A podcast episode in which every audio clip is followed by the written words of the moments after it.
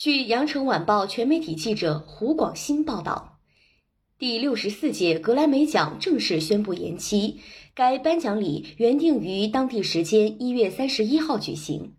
据悉，此次延期的原因是新冠病毒的奥密克戎变异株在美国传播，造成新一波疫情。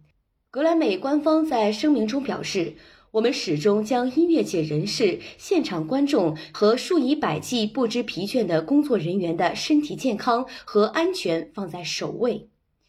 格莱美相关人士表示，将尽快确定新的颁奖礼日期。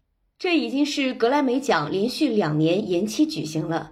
上一届第六十三届格莱美奖同样因为疫情而推迟了六个星期。本届格莱美奖已于二零二一年十一月公布了提名名单，爵士音乐家乔纳森·巴蒂斯特以十一项提名领跑，其余提名者包括贾斯汀·比伯、比利·艾利什等。感谢收听羊城晚报广东头条，我是主播姜丽。